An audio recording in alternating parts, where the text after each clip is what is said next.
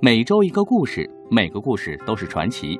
各位好，欢迎收听今天的《走读中华老字号》，我是主持人谭论。从北京喝酒喝京北牛栏山，到牛栏山二锅头好喝不上头，再到正宗二锅头地道北京味儿，可以说牛栏山二锅头啊，作为中华老字号，以其优异的品质，通过了多年来的市场检验，获得了消费者的口碑。在拥有一定发展规模、品牌知名度和市场竞争力之后，如何实现创新发展、突破制胜，为中外企的消费者提供更好的产品和服务，打造中国二锅头第一品牌为己任的牛栏山酒厂，正在用自己的实际行动践行着这一历史重任。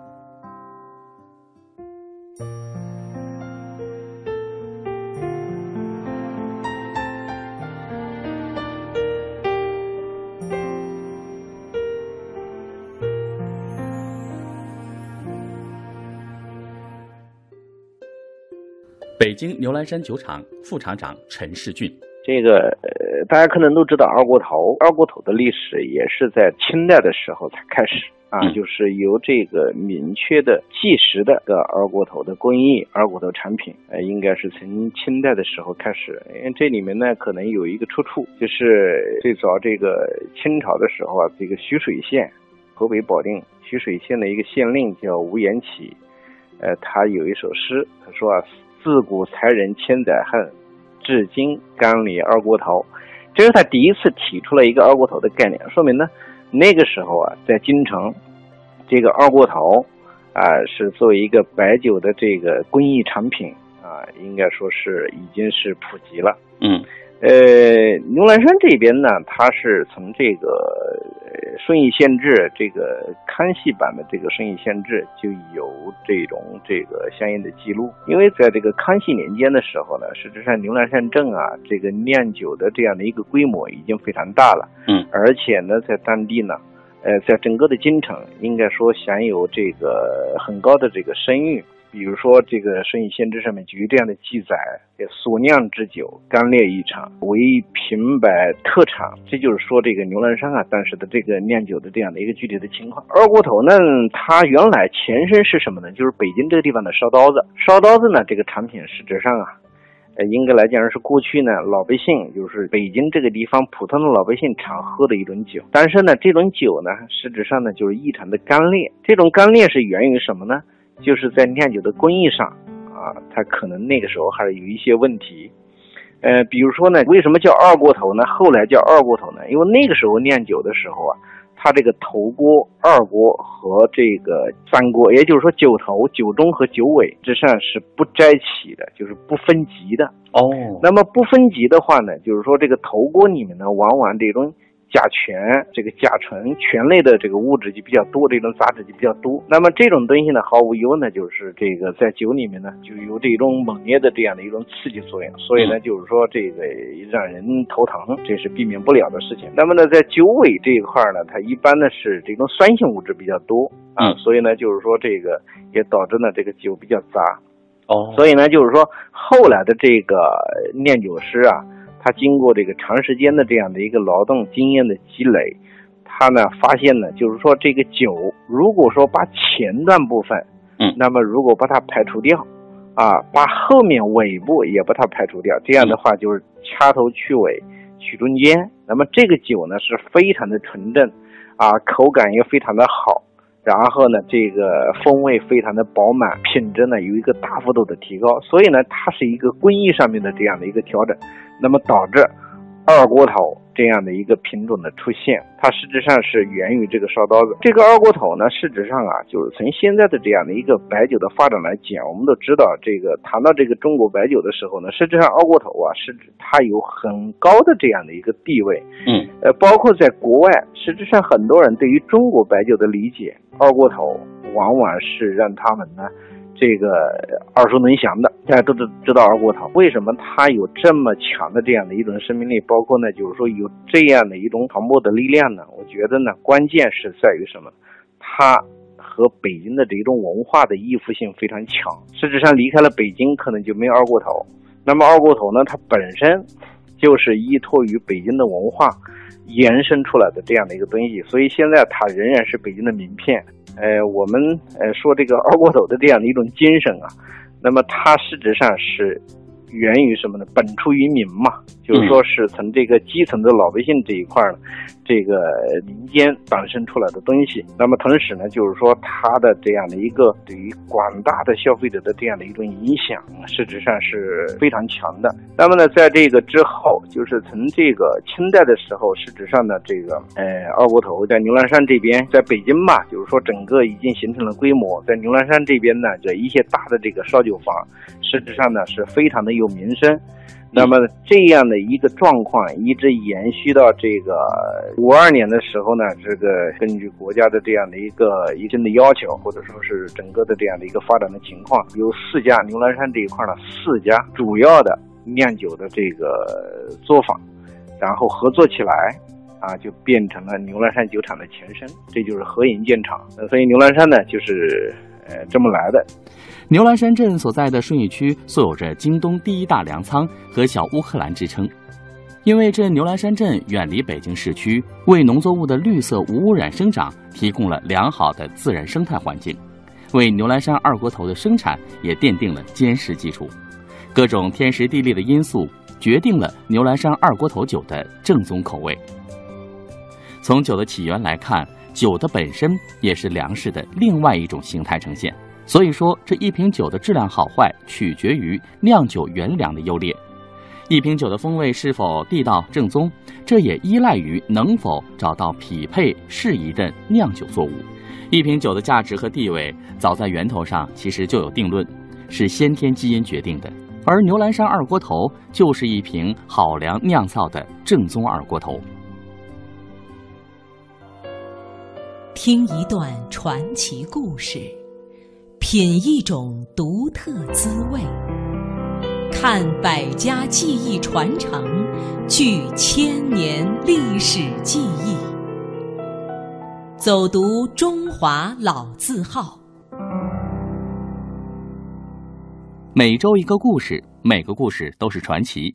各位好，欢迎收听今天的《走读中华老字号》，我是主持人谭论。潮白河作为京东的第一大河，这坊间呢都传其为是京都龙脉。这不仅为这条流淌数千年的绿色走廊平添了一份灵气儿，也让这牛栏山二锅头成名于此，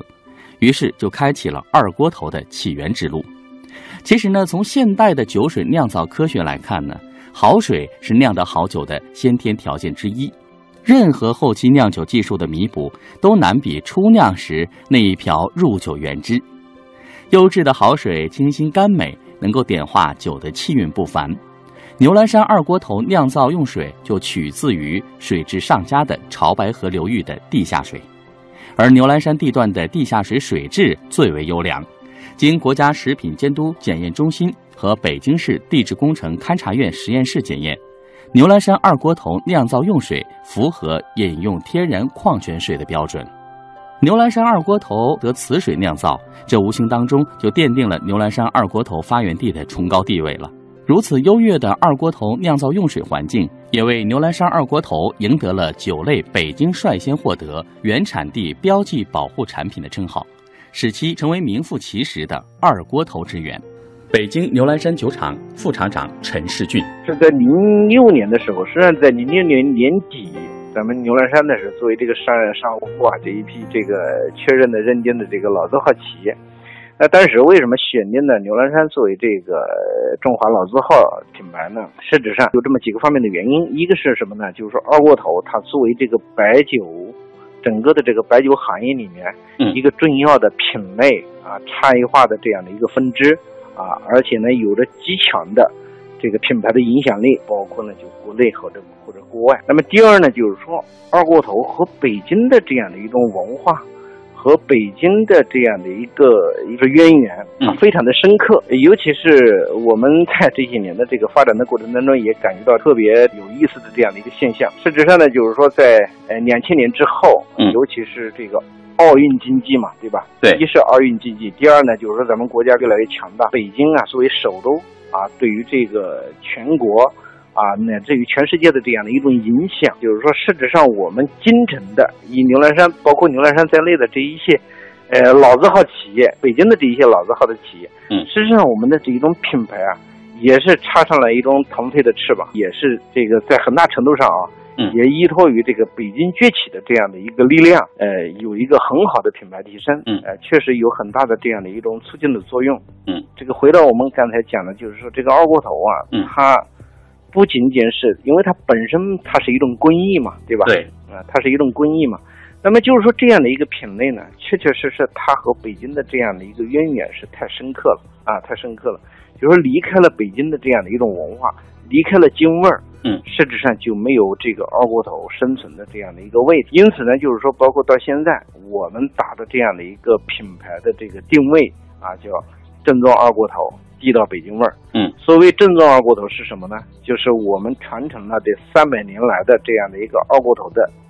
制作工艺啊。当然呢，就是说在这一种品质的创新和发展上，我们与时俱进，对吧？利用这样的一种现代的科技力量，嗯啊，把古老的这样的一种工艺和方法啊，通过这个不断的技术创新，对吧？精益求精，嗯让我们的品质更符合现代的消费者的这样的一个需求。同时呢，我们又保证了我们这样的一种工艺传承上面的这样的一种正宗。所谓这个北京味儿呢，还是把这个二锅头的内在的血液里面的这样的一个深层次的文化，还是把它紧紧的和北京的这样的一种京味文化啊依附起来，以它为依托，呃，二锅头文化的一个本源，正宗二锅头，地道北京味儿，就是说是从工艺到品牌的文化，遵循了正宗和北京味儿。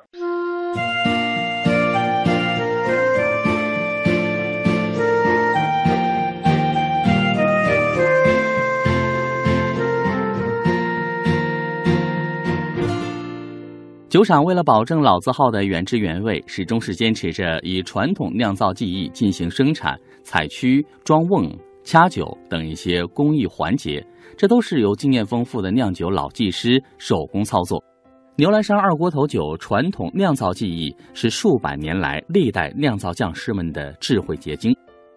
二零零八年，牛栏山二锅头酒的传统酿造技艺也正式列入国家级非物质文化遗产名录。更好地保护了数百年来历代酿造匠师的智慧结晶，维护了师徒口传心授的传承链，将传统酿造技艺发扬光大。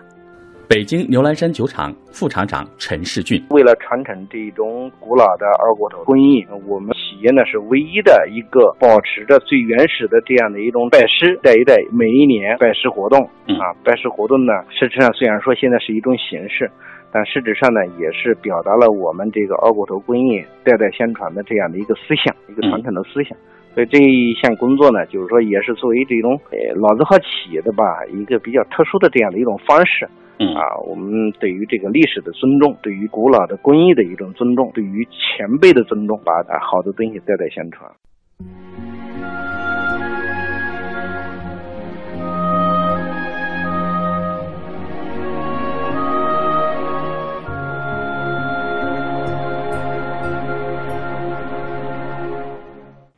这个我们刚才讲了，这个二锅头啊，它历史的这样的一个渊源，嗯就是说它的起源可能是一种工艺上面的改变。是当然呢，就是说这个我们就说的是比较简单了。对啊，掐头去尾，取中间。嗯。当然呢，就是说和现在呀日新月异的这样的一种科技发展，包括呢这个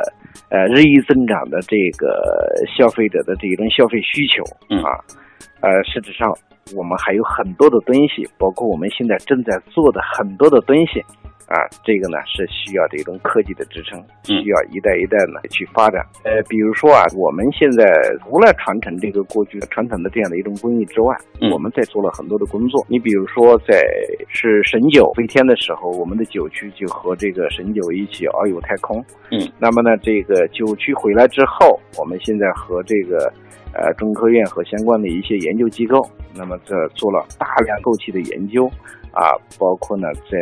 做一些培育和论证。那么下一步，我们的二锅头怎么去发展？太空技术能不能给我们二锅头的这样的一种技术的进步啊，带来一些新的期待？这实质上呢，就是说也都有待于进一步的去揭开啊。嗯这是在技术层面，我们呢就是说紧密的遵从呢，不断的来满足这个消费者的需求，嗯啊，来这个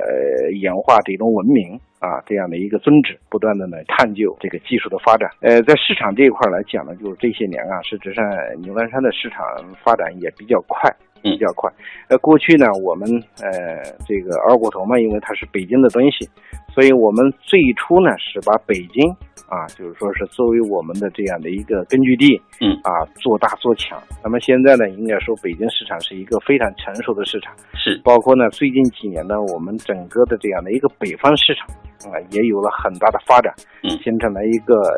较好的规模。那么下一步呢，就是说我们。哎，今年我们包括啊，嗯，真正的确定了，就是说把整个的这样的一个江南啊，就是可能要这个过长江。今年呢，我们刚刚把这个长三角地区啊确立为我们这个呃下一步啊开发和拓展南方市场的这样的一个桥头堡。计划在未来的两到三年啊，会以长三角这个为龙头。啊，带动呢整个南部市场的这样的一个，呃，快速的发展。最终呢，就是说要把这个二锅头啊，作为一个，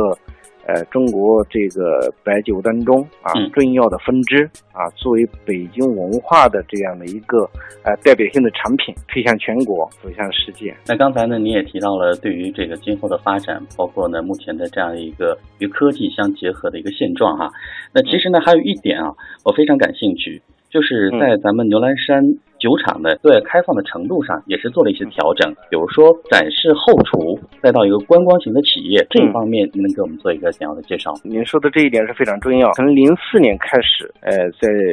企业里面呢做了一个文化小院，就把我们的二锅头的传统工艺，把二锅头的历史，包括呢一些企业发展的这样的一些历史啊，做了一个很好的展陈。那么也是从那一年开始呢。我们就这个被确定为这种旅游观光企业，到今年正好是十年。这十年来，我们企业接纳以北京为主的各个地区的游客，嗯，累计接近两百万人啊，这是一个非常大的数字。是。那么从另外一个角度上来讲呢，这一点呢，事实上既表现了牛栏山啊是开放式的经营，啊，打开大门欢迎各个地方的游客来企业观光，这是一个方面。同时呢。这也是一种很好的体验式营销。那么这些人到了企业来看到了牛栏山的一点一滴，看到了这一种正宗的二锅头的制作工艺，他们也看到了这个企业的风尚，他能够把这样的一种体验带回去，口口相传，形成一个良好的口碑。这十年来的这样的一种体验式营销，实际上对于牛栏山，尤其是在北京地区的这样的一个品牌传播。它的力量是非常大的，给这个社会啊，它传递的呃不仅仅是一个品牌，更是一个企业形象。我们也非常希望呢，台湾同胞呢能够到北京来，能够到牛栏山酒厂做客，啊，也希望呢能够呃喝到我们正宗的二锅头。从产品质量到市场的服务体系，从展示后厨到观光型企业，这些看似独立的单元，却构成了牛栏山产品独特的品牌文化。正是这些丝丝相扣的文化单元，感动着消费者，感动着市场，也构成了牛栏山企业品牌文化的系统结构。在新的思维观念以及新的文化因子的碰撞中，百年牛酒不断超越、突破创新的企业精神也将传承不已，始终为消费者演绎着二锅头经久不衰的生命价值和市场价值。好了，各位，今天的走读中华老字号就为您播送到这里。我是主持人塔论，感谢各位的持续收听。